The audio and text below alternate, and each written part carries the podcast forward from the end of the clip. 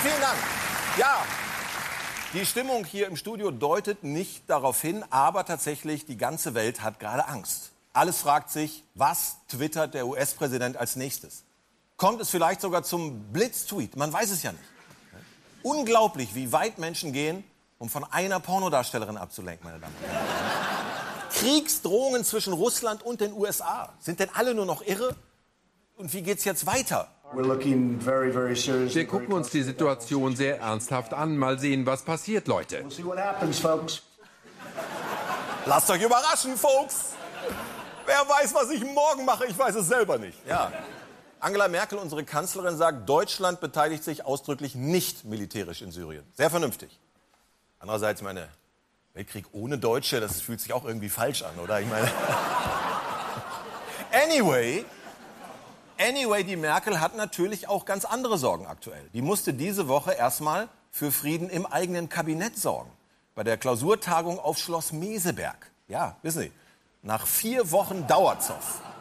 Nach vier Wochen Dauerzoff wollen Sie es plötzlich ernsthaft mit Politik versuchen. Jetzt geht's los. Die neue GroKo rückt endlich zusammen. Auf den ersten Blick scheint das mit dem Zusammenrücken und sich näherkommen noch nicht so richtig zu klappen. Direkt neben die Kanzlerin will sich einfach keiner setzen. Irgendwann steht sie sogar auf und holt sich höchstpersönlich von draußen einen Tischnachbarn rein. Haha, Scholz muss neben Merkel sitzen. Ja, meine, solche Berichte sind natürlich auch immer ein Hilferuf. Es gab halt nichts zu berichten. Ich dachte, ich hatte gehofft, dass die GroKo wenigstens eine Prioritätenliste hinkriegt auf Schloss Schreckenstein. Aber nicht mal das. Der Streit der letzten Wochen beweist eindeutig, diese Regierung ist von Anfang an nur im Wahlkampfmodus. Jeder für sich. Wie auf dem Pavianhügel. Apropos Pavian, haben Sie das hier gesehen? Horst Seehofer beim Gruppenfoto. Achtung, Plotzter, der Innenminister will durch. Der Heimatminister auch. So, hau ab, Pauli, verfotzt dich. Na, Heiko? Heiko, eingelaufen beim Waschen oder was? Ja. So wird das jetzt weitergehen. Ich behaupte, so wird das weitergehen, weil Union und SPD sich in einer GroKo neu erfinden wollen, was gar nicht geht. Jedenfalls nicht, wenn man nebenbei auch noch regieren möchte. Wie war das denn da in Meseberg? Wie habe ich mir das vorzustellen? Das ist wie wenn man nach den Sommerferien die Schule wechselt und in eine neue Klasse kommt, dass man sich auch erstmal finden muss, kennenlernen muss. Genau. Mein Gott, die Infantilisierung von Politik schreitet unaufhaltsam voran.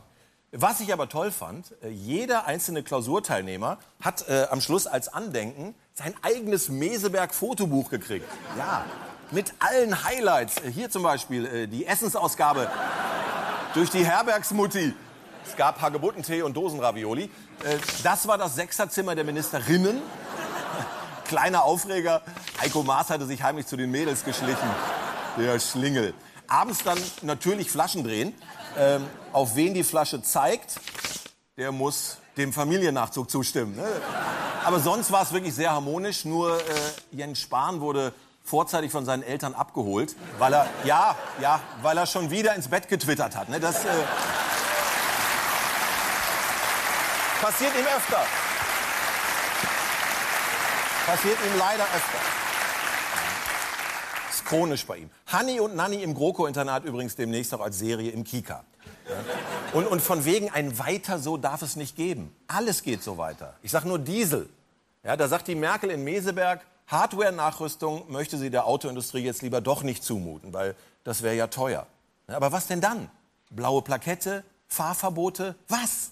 Aber wir werden nach wie vor, und da gibt es auch Einigkeit zwischen Umweltministerin und Verkehrsminister, eben nicht auf Fahrverbote und blaue Plakette setzen, sondern auf individuelle Maßnahmen, die einfach auch ähm, die ähm, Bürgerinnen und Bürger so weit wie möglich äh, von Auswirkungen ähm, und äh, von Auswirkungen verschont lässt. Ein Gestammel, Alter. Hat die sich bei Seehofer angesteckt oder was? Individuelle Maßnahmen. Das heißt natürlich, jeder Dieselkunde zahlt individuell selber. Ne? Und dann hat sie noch ganz stolz verkündet in Meseberg, dass sich jetzt vier Minister, gleich vier, um den Kohleausstieg kümmern. Ganz kurz nachdem die GroKo ihr Klimaziel für 2020 aufgegeben hat. Das nennt man, glaube ich, Zynismus. Ich behaupte, dieser Regierung kann nur noch einer helfen. Gernot Hassknecht. Gernot Hassknecht löst die Probleme der GroKo in 140 Sekunden. Das Wichtigste zuerst. Schloss Meseberg wird sofort abgerissen. Noch eine bekackte Teambuilding-Klausurtagung und ich fahre persönlich mit einem Bagger nach Brandenburg. Zwei Tage gequirltes Nichts. Dorothee Beer, die Erfinderin des Flugtaxis, postet bei Instagram folgende Breaking News aus Meseberg. Hm, lecker Konferenzkekse. Zwinkersmiley. Warum? Zwei Tage Konferenzkekse und hinterher kein Plan zu drohenden Fahrverboten, Zuwanderung, Bildung. Warum trifft man sich dann überhaupt? Aber das Ziel war hier, sich gegenseitig kennenzulernen, Arbeitsfähigkeit herzustellen und einfach von außen mal aufzunehmen, was man für Erwartungen an uns hat. Was man für Erwartungen an euch hat? Regieren! Und was heißt Arbeitsfähigkeit herstellen? Ich hatte naiverweise angenommen, ihr wärt schon arbeitsfähig. Über sechs Monate nach der Wahl. Oder muss man bei Horst Seehofer erst die Software hochfahren? Bei dem hilft eh nur noch Hardware-Nachrüstung. Leider zu teuer. Aber das Allerwichtigste überhaupt. Nehmt Jens Spahn das Handy weg! Und erklärt ihm endlich mal, was ein Gesundheitsminister beruflich macht. Im Januar hat die GroKo ein Sofortprogramm für 8000 neue Pflegekräfte angekündigt. Seitdem ist sofort nichts passiert. Obwohl nichts ist jetzt auch unfair. Bremer Postboten sollen künftig bei Senioren klingeln und nach dem Wohlergehen fragen. Super Idee. Postboten schnuppern an der Haustür, ob einer gestorben ist. Und wenn wir schon dabei sind, ersetzen wir doch das ganze Kabinett durch Postboten. Bei denen muss man nicht erst die Arbeitsfähigkeit herstellen. Kurz gesagt, Krokolesen, legt endlich los. Alles andere könnt ihr euch, Achtung, Wortspiel, sparen.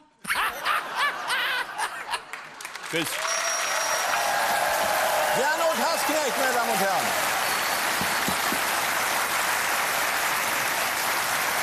Löst die Probleme der GroKo in 140 Sekunden.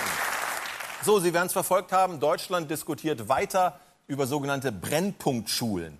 Das sind Schulen, die, ja, wie sagt man das, die im Grunde alle Probleme ausbaden, die unsere Gesellschaft gerne liegen lässt. Alarmstimmung an deutschen Schulen. Wo Migration und Armut auf überforderte Lehrer und klamme Kommunen treffen, herrscht Ausnahmezustand. Behaupte, dieses Handy wird nicht mal in einer Brennpunktschule geklaut, meine Damen und Herren. Gibt's doch gar nicht. Auf den Gymnasien bleibt man unter sich in Deutschland. Schulen in sozial schwachen Regionen kriegen auch noch die allermeisten Kinder ohne Deutschkenntnisse on top. Das ist schlicht ungerecht. Ja, das ist ungerecht. Dabei hat doch Frau Merkel schon vor zehn Jahren die sogenannte Bildungsrepublik Deutschland ausgerufen. Das hat ja super geklappt, muss ich sagen. Wirklich jetzt. Unsere neue GroKo feiert sich, weil sie jetzt 3,5 Milliarden für die Digitalisierung unserer Schulen ausgibt. In den nächsten vier Jahren wohlgemerkt. Im gleichen Zeitraum kostet übrigens allein die blöde Mütterrente der GroKo rund 14 Milliarden. Denn nicht Kinder sind unsere Zukunft, sondern Zahnarztwitwen. Ja. Digitalisierung. Digitalisierung. Es fehlen ohne Ende Lehrer, ganz analoge Lehrer. Es läuft gerade die fünfte Stunde und bei diesen Zwölftklässlern steht vorne an der Tafel lediglich der Fernseher. Die Deutschlehrerin ist am Morgen krank geworden und so kurzfristig konnte kein Ersatz gefunden werden. Ja, ja. Das ist aber auch ein Smart TV. Der ist, der ist internetfähig. Das sind die meisten Deutschlehrer nicht. Ne? Ah, jetzt fällt mir ein, wer die ganzen Vertretungsstunden geben könnte. Alexa, natürlich. a Quadrat plus b Quadrat ist c Quadrat. Ey, Kevin, nicht die Mandy hauen, du kleiner Vollassi. Pass bloß auf, ich f deine Mutter. Aua. Alexa Burnout. Wie die meisten Lehrer. Verständlicherweise. Ja, nur mal, nur mal ein Beispiel. Bald fehlen allein 2400 neue Grundschulen in Deutschland. Und zwar wegen grober Planungsfehler der Länder, die lange vor der Flüchtlingskrise passiert sind. Die letzte Schülerzahlenprognose der Kultusministerkonferenz ist von 2013. Kein Witz. Die Geburtenrate steigt doch seit Jahren. Wie kann man da überrascht sein, dass wir mehr Lehrer brauchen? Hier, kurze Nachhilfe. Was viele Politiker nicht wissen, viele Kinder sind sechs Jahre nach ihrer Geburt sechs Jahre alt. Wissenschaftler nennen diesen Effekt Aufwachsen. Mit sechs Jahren muss ein schulpflichtiges Kind in die sogenannte Schule. Aber Vorsicht, in einem 30 Quadratmeter großen Klassenraum dürfen nur maximal 120 Kinder gehalten werden. Das nennt man Bodenhaltung. Und jetzt der Trick. Wenn man weiß, dass in einem Jahr mehr Kinder geboren werden, dann hat man sechs Jahre Zeit, mehr Lehrer einzustellen. Eigentlich ganz leicht auszurechnen, es sei denn, man ist in Nordrhein-Westfalen zur Schule gegangen. Das ist die Realität. Ja. Wir haben viel zu wenig Schulleiter, zig unbesetzte Stellen, zu wenig Lehrer. In Sachsen sind sie schon so verzweifelt. Im laufenden Schuljahr sind 62 Prozent der dort neu eingestellten Lehrer Quereinsteiger. Also Leute aus völlig anderen Berufen. Ohne, ohne jede, ohne jede pädagogische Ausbildung. Aber das kann man doch nicht machen. Ohne eine Anleitung, ohne eine Hospitation in meinem Fall. Und dann wird man auf die Kinder losgelassen. Und ich hatte den Eindruck, Hauptsache, es passiert nichts. Ja, ja. Hauptsache, es passiert nichts. Das ist übrigens auch der Titel von Angela Merkels Autobiografie, aber das nur äh, am Rande. Was läuft schief in der deutschen Bildungspolitik? Reden wir drüber mit einem Mann, der tatsächlich selber als Kind mehrere Jahre zur Schule gehen musste. Mit Olaf Schubert, meine Damen und Herren.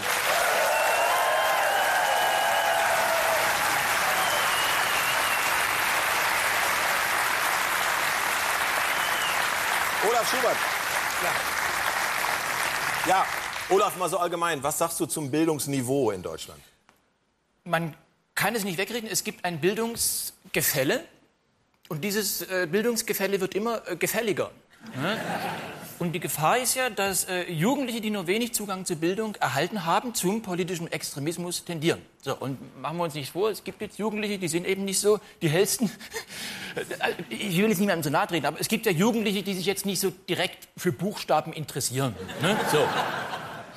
Die wohnen eben meist so ein bisschen am Rande der Peripherie, so, also viele wohnen dann direkt an der S-Bahn-Station. Ne? Dann hören die den ganzen Tag, äh, zurückbleiben bitte. Da sagen die, klar, mach mal. Ne? Und diese Jugendlichen sind dann oft rechts bis hin, das geht bis zum Rechtsextremismus. Das geht so weit, äh, dass dann wirklich der Arm hochfliegt. Und das ist ja im Endeffekt auch nur eine normale äh, biologische Reaktion. Ne? Denn das Blut wird hier oben nicht gebraucht und hier unten kommt es nicht an. Ne? Also wir reden dann in dem Fall von einer Wandererektion. Ja. Und das ist eine Gefahr für die Demokratie. Ja, absolut. Wie sind denn deine Erfahrungen mit dem deutschen Schulsystem als Vater von mindestens bis zu fünf Kindern? Äh, es ist ja aktuell auch viel von Mobbing die Rede. Ja, das wird allerdings, finde ich, ein bisschen zu hoch gehängt. Eine sehr interessante Studie hat ja ergeben, ich glaube, äh, neun von zehn Kindern finden Mobbing ja richtig gut. ne? Und ich beobachte bei vielen Schülern eine sehr hohe soziale Kompetenz, auch Empathie und das, das, Mitfühlen. Und das wird auch kommuniziert. Wenn Sie sehen, da hat jemand ein Problem, dann wird es auch angesprochen, dann wird gesagt, ey, du Opfer, ne? du, du, tust mir voll leid, du Spast. Ne? Aber wir können natürlich nichts beschönigen. Es gibt auch Gewalt. Jetzt Gott sei Dank nicht von meinen Jungs, eher von äh, meinen Töchtern. Äh, von den Kleinen. Und da sage ich immer, passt auf, äh, mit Gewalt erreicht man nichts. In eurem Alter. also das sind zumindest meine Erfahrungen. Also ne, wenn man mit Gewalt wirklich was erreichen will, dann halt wirklich nur konsequent äh, gegen Schwächere. Ja, aber ja, dazu ist die Schule da. Das müssen sie lernen. Ne? Wir haben eben von äh, sozialen Brennpunktschulen gesprochen. Es ist tatsächlich so, in Gegenden, wo eh schon viele, viele Armut ist, kommen dann noch on top die Kinder, die wenig Deutsch können. Kann man das nicht besser verteilen? Nein, das ist ja gerade die Herausforderung. Ich finde, die, die Integration, darum geht es ja auch, die Integration unterschiedlicher Kulturen muss früh beginnen in der Schule, auch mit Freizeitangeboten, dass die, dass die Lehrerin die unterschiedlichen Kulturen zusammenführt. Ne, dass die Lehrerin sagt, komm mal her, du unterschiedliche Kultur. äh, also die machen das dann professioneller, ne? die, die, die haben ja studiert, die, die wissen dann stellenweise sogar den Namen. Ne? Da, da sagen die, hier, Jacqueline und Ahmed geht rutschen. Ne? Und da merken die Kinder gleich, es geht bergab. Und Gute Lektion. Ja. Was müsste man machen, um den Beruf des Lehrers wieder attraktiver zu machen? es geht ja immer um Abschlüsse. Ne? Und, und das, also das Einzige oder das Wichtigste, äh, womit man als Lehrer ja wirklich abgeschlossen haben muss, ist äh, mit seinem Leben. Es, machen wir uns nichts vor, es ist ein schwerer Beruf. Du kommst als hochmotivierter Pädagoge an so eine Schule ne? und dann triffst du da die, die, irgendwie dieses ganze, ne? alle unmotiviert, irgendwie schlecht gelaunt und schlecht gewaschen und so, möglichst noch Alkoholfahne und dann merkst du, das sind erstmal deine Kollegen. Ne? ja. Also, man muss natürlich auch sagen, klar, viele Lehrer haben auch Angst. Ganz klar. Hauptsächlich natürlich vor den Eltern. Ne? Denn die kann man dann immer an. Die machen die, die Lehrer für alles verantwortlich. Wenn der Jerome in der achten Klasse seinen Vornamen immer noch mit SCH schreibt, ne? dann kommen die Eltern und sagen, ja, der muss das so schreiben, ne? der, der ist überbegabt. so, ne? Und der Lehrer ist nur zu blöd, das zu erkennen. Also ich meine, Lehrerberuf attraktiver machen, ja, man, man kann einen alten Fisch äh, bunt anmalen, aber er wird immer noch stinken. Sehr schade. Olaf Schubert, meine Damen und Herren, vielen Dank.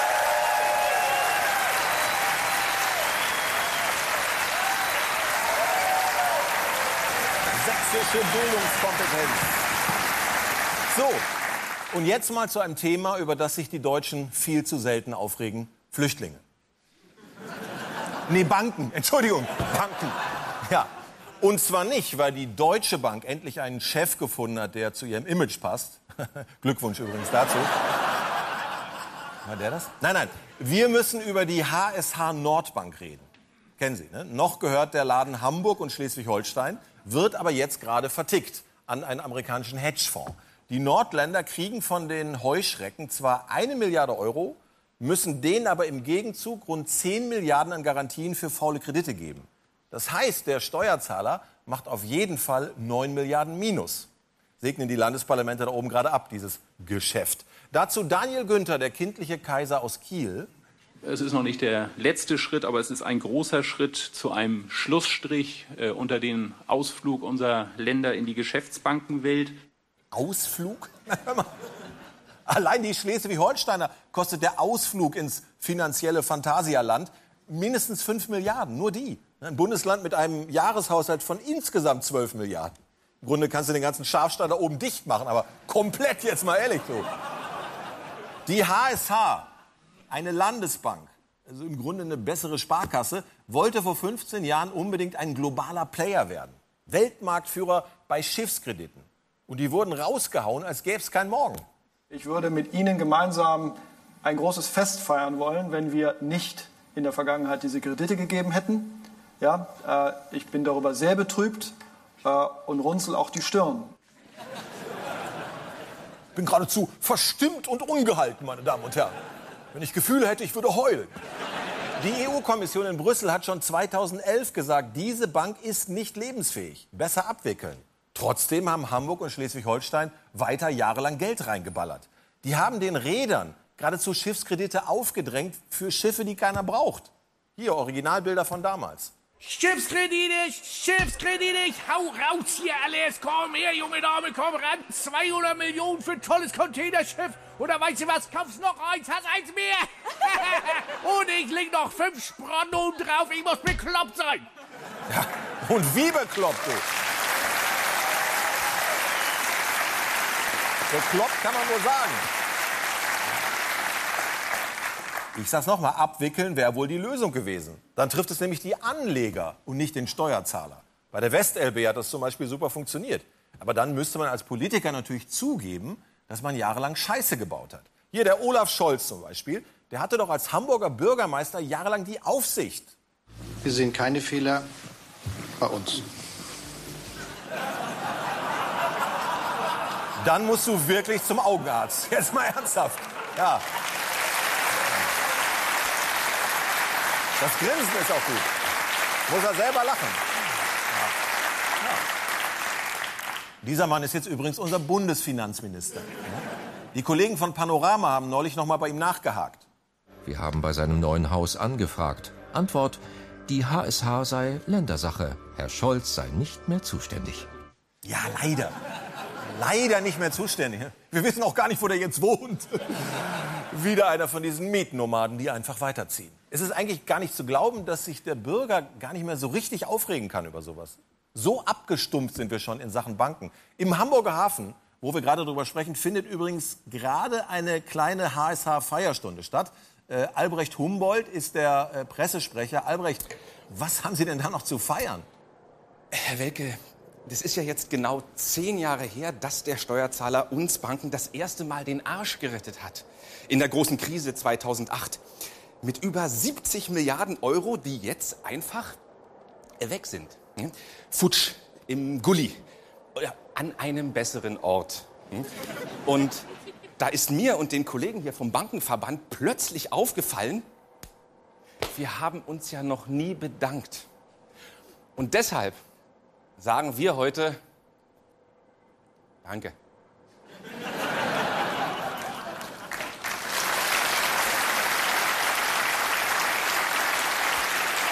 Ja. Gut, dann würde ich sagen, ist frisch hier draußen. Hm, Wir gehen wieder rein, Herr Welke. Moment, wie danke? Uns Bürger hat doch nie einer gefragt, ob wir das zahlen wollen. Das ist doch egal. Hm? Die Geste zählt. Ich meine, das ist ja auch nicht selbstverständlich. Jeder spendet gerne für Robbenbabys oder einbeinige Kinder. Aber für Typen wie äh, hier, ihn hier von der Commerzbank, ja, da braucht es schon ein Herz aus Gold. Ich würde den nicht mal zu einer Currywurst einladen. Hören Sie mal, die HSH hat noch im letzten August, vor ein paar Monaten, einem Hamburger Räder 650 Millionen Schulden erlassen. Und jetzt müssen wir für eure Kredite gerade stehen? Äh, äh, äh, da verstehe ich die Frage nicht. Das war ein Räder. Der hatte Schiffe. Haben Sie Schiffe? Ich glaube nicht. Jetzt müssen wir für eure Kredite gerade stehen. Wir haben uns doch gerade bedankt. Hä? Also irgendwann ist ja auch mal gut. Wir haben sogar extra einen TV-Spot produziert. Es ist immer da, wenn Politik versagt. Wenn Banken unschuldig in Not geraten. Wenn's mal teuer wird oder länger dauert. Steuerzahlergeld. Eine Quelle, die nie versiegt. Du zahlst, du und du auch. Wir alle zahlen. Also außer Google, Amazon, Apple und Ikea. Das ist ja klar. Anyway, danke. Ja, wie gesagt, ähm, danke. Gut, natürlich, da kann man jetzt noch ewig rumheulen, weil das ganze Geld woanders fehlt, in Kitas oder in der Pflege. Aber das Grundprinzip hat sich doch bewährt. Wir die Gewinne, ihr die Risiken. Jeder nach seinen Fähigkeiten. Das ist eine Unverschämtheit. Das war jetzt wirklich das letzte Mal, dass wir euch gerettet haben. Der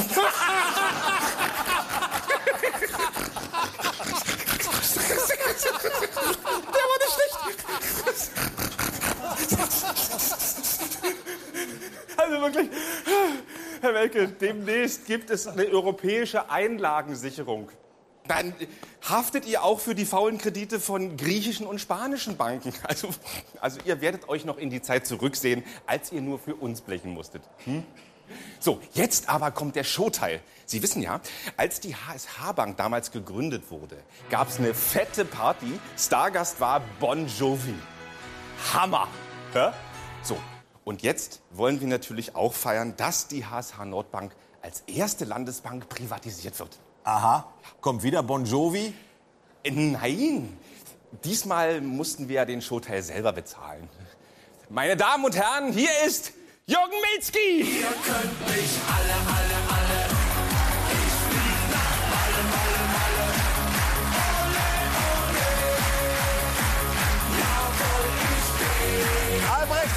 Jürgen Milzki, meine Damen und Herren.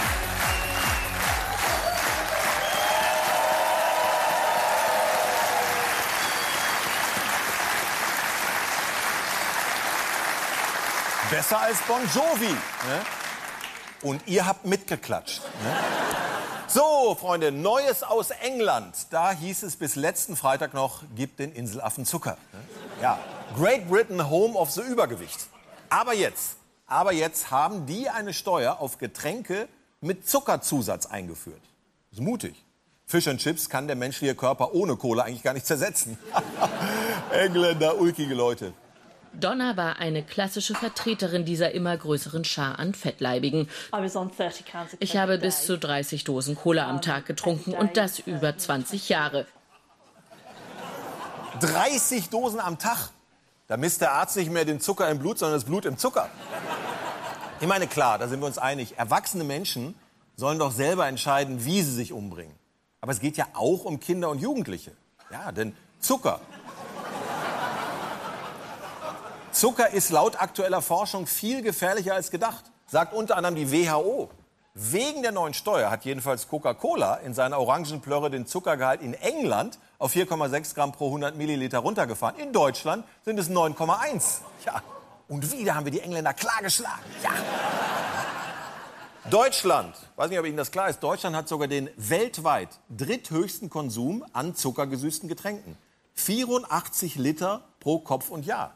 Und Sie müssen wissen, Zuckerlimo ist quasi doppelt gefährlich, weil sie nicht satt macht. Das sind Leerkalorien. Müssen wir nicht zumindest auch mal über so eine Steuer nachdenken? Wenn man ähm, eine Zuckersteuer erhebt auf ein Produkt, ist damit noch nicht gewährleistet, dass die Gesamtkalorienzahl, die Aufnahme, dadurch dann so reduziert ist, dass wir das Thema Fehlernährung in den Griff bekommen. Hm. Gesamtkalorien. Nee, warte mal, Gesamtkalorienaufnahme, wo habe ich das schon mal fast wortgleich gelesen? Ach ja, in der Lobbybroschüre der Wirtschaftlichen Vereinigung Zucker e.V. Ja, das gibt einen Lolli extra für die Julia. Selbst wenn man gegen einen Nanny-Staat ist, und ich bin auch gegen einen Nanny-Staat, unsere Kinder sollten wir schon schützen. Zucker macht süchtig. Das ist Fakt, meine Damen und Herren. Ja, ja das ist wie eine Droge. Deswegen verkaufen ja die Dealer, also zum Beispiel Alete, Kekse für Kleinkinder ab dem achten Monat mit 25 Prozent Zucker. Es glaube, gibt kaum Kindernahrung, in der nicht zusätzlicher Zucker steckt. Kinder haben selbstverständlich einen vorgefertigten Geschmack. Das ist ja klar, wenn sie, wenn sie Muttermilch trinken, wenn die Kinder Muttermilch trinken, da ist sehr viel Zucker drin. Ganz genau. Ja, ja, Muttermilch ist der Feind, brandgefährlich. Gibt's aber jetzt auch in Light und Zero. Zum Glück, zum Glück.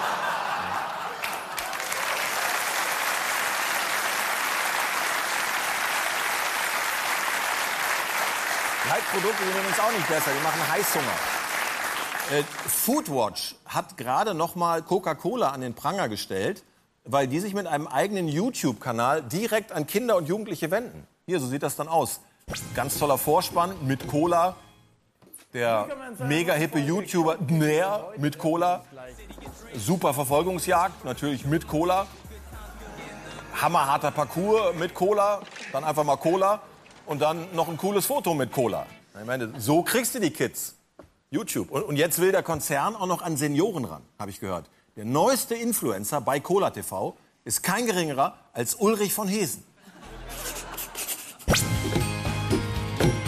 Moin Moin, ihr Pisseträger! Herzlich willkommen zu Cola TV, dem objektiven Gesundheitsmagazin. Cola, das ist viel mehr als ein Getränk. Das ist Lifestyle, das ist Fun, das ist Todessehnsucht. Hier geht es nämlich nicht um Werbung, hier geht es um Information.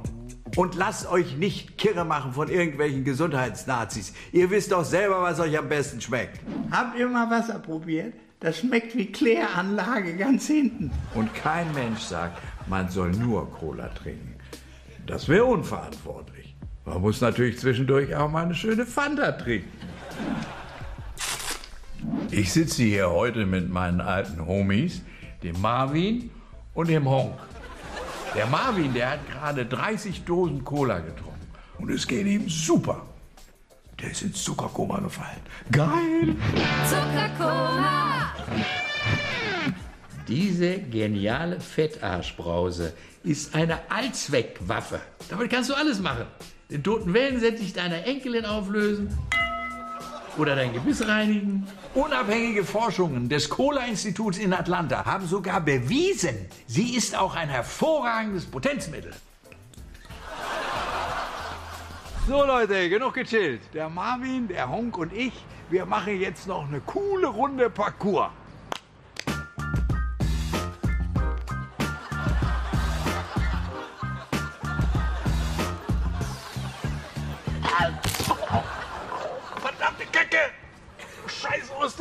Osteoporose! Sie kommt von diesem Scheißzucker in diesem verfickten Guck. Ulrich von Hesen, meine Damen und Herren.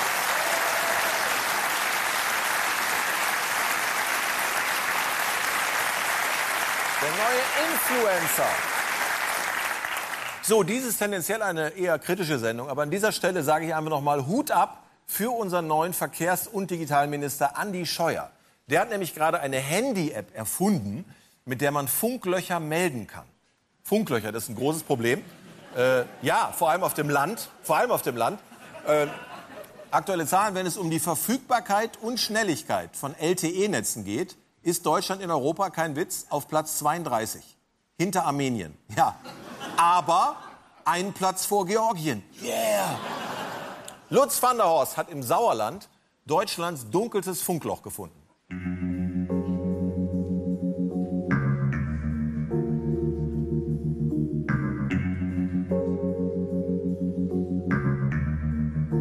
Herr Gallus, was ist hier das Problem? Kein Empfang vom Handy und sowas alles, wenn man im Wald ist. Ich bin ja auch im Wald. Ab und zu, wenn ich dann einen Notfall habe, gehe ich keinen Anschluss.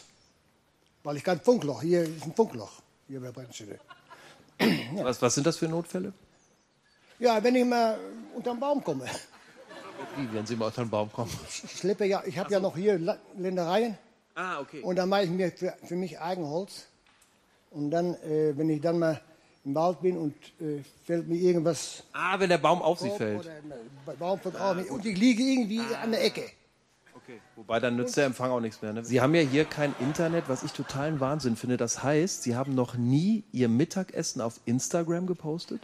Nein, kann ich nicht. Können Sie nicht. Aber was, was macht man dann mit so einem Mittagessen? Aufessen?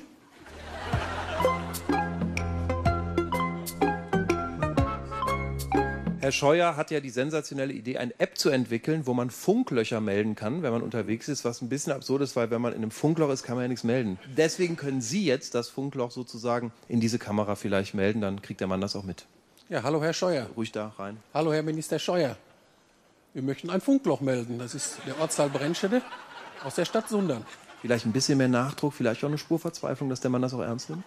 Ja, vielleicht nehmen Sie diesen Fall ja auch mal ernst. Jetzt haben wir schon einige Jahrzehnte darauf gewartet. Verzweiflung. Und irgendwann müsste es ja mal kommen. Machen Sie mal voran. Ja, jetzt machen Sie mal endlich voran. Wir warten schon lange. Die Faust nochmal? Das äh, muss ja mal irgendwann funktionieren. Die Faust ist gut. Wissen Sie, warum ich Sie ernsthaft beneide? Das interessiert mich jetzt. Dass Sie noch nie einen Tweet von Beatrix von Storch gelesen haben. Das mag sein. Wer ist das? Das meine ich. Oh Gott, ich beneide Sie so sehr. So sehr, ich möchte hier hinziehen. Wie machen Sie das denn, wenn Sie jetzt all Ihre privaten Daten zu Facebook schicken wollen, zu Mark Zuckerberg? Wie geht das ohne Internet? Muss man da Aktenordner zur Post bringen? Wie läuft das? Ja, also die Post hat ja im Nachbardorf auch schon vor ein paar Jahren zugemacht. das ist echt doof gelaufen, ja. Ja, da hält sich die Laune eher in Grenzen. Ein Glück, dass es heute eine Landkreistagung in Wiesbaden gibt, wo es unter anderem auch um das Thema Digitalisierung geht. Da bestelle ich doch mal ganz liebe Grüße aus Brennschede.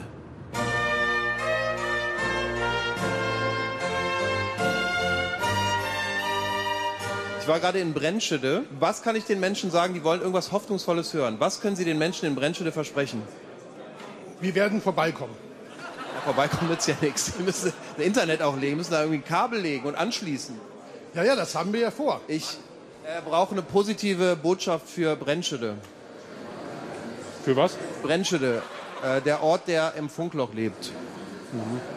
Dass die Politik was tut. Ich will eine positive Botschaft den Menschen nach Hause bringen. Es darf kein Ort mehr im Funkloch liegen. Kann man mit Fug und Recht behaupten, dass das Internet nicht zu Deutschland gehört? Noch nicht. Es gibt Menschen, die haben nie Internet und nie Mobilempfang. Die Leute in Brennschede.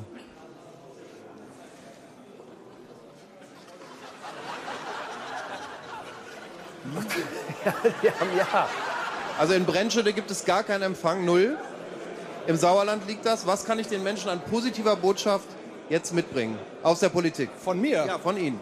Ach, ähm, es gibt ja einen Koalitionsvertrag äh, der in Berlin ausgehandelt wurde, den muss man lesen. Und wenn man daran glaubt, dass all das umgesetzt wird, ist das eine wunderbare Botschaft für Brennstelle. Okay, Brenn, äh, Brennstelle, ihr seid am Arsch. Lutz van der Horst, meine Damen und Herren. Das war die Heute Show. Jetzt kommt Sketch History. Unbedingt gucken. Wir sehen uns nächste Woche wieder. Tschüss, schönen Abend.